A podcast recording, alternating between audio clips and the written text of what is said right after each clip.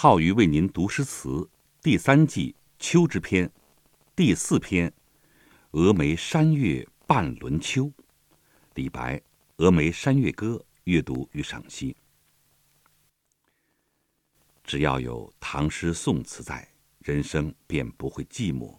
我深有同感，因为唐诗宋词展现了我们民族太多的人文情愫。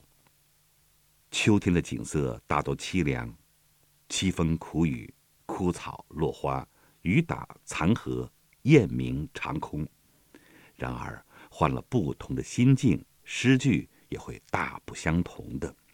希望我能有古人的旷达，在天高气爽的秋天，可以多去感受喧嚣夏日后的清新宁静，漫漫寒冬前的短暂芳香，多去体会秋风之性静且刚的豪迈。少去窥探秋风秋雨愁煞人的无奈。我今天为朋友们介绍唐朝大诗人李白的咏秋诗《峨眉山月歌》，看看在大诗人李白的笔端下，秋季的峨眉山月是一番怎样的景致。我先把这首诗为您朗读一遍：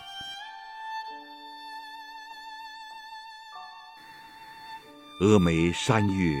半轮秋，影入平羌江水流。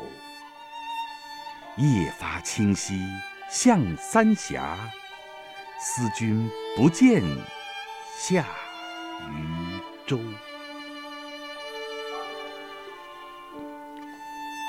这首诗是年轻的李白初离蜀地时的作品，意境明朗，语意浅近，音韵。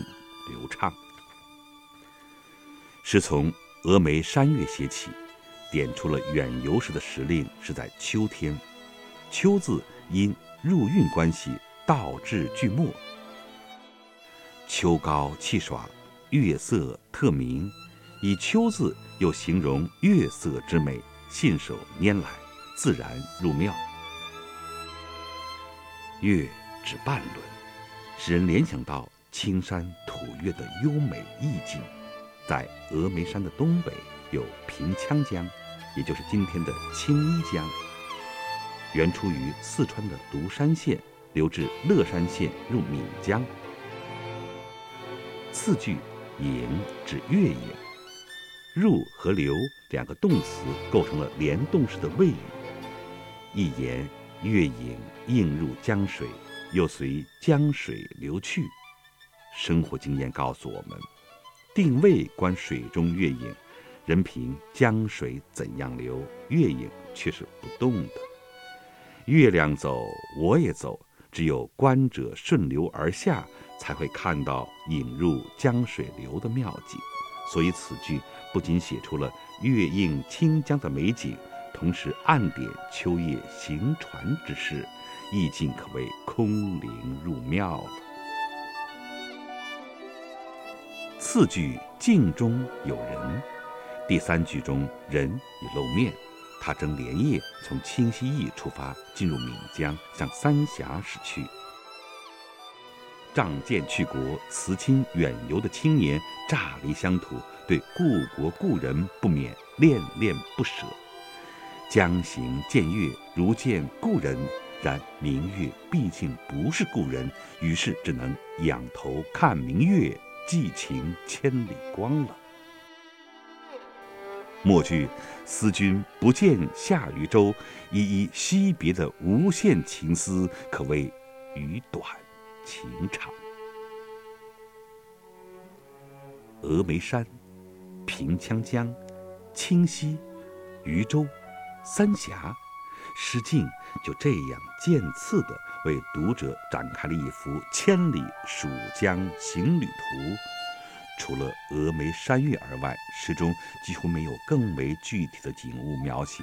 除了“思君”二字，也没有更多的抒情语句。然而，峨眉山月这一集中的艺术形象，贯穿了整个诗境，成为了诗情的触媒。由它而引发的意蕴也相当的丰富。山月。与人万里相随，夜夜可见，使思君不见的感慨愈加深沉。明月可亲而不可近，可望而不可接，更是思友之情的象征。凡咏月处，皆抒发将行思友之情，令人陶醉。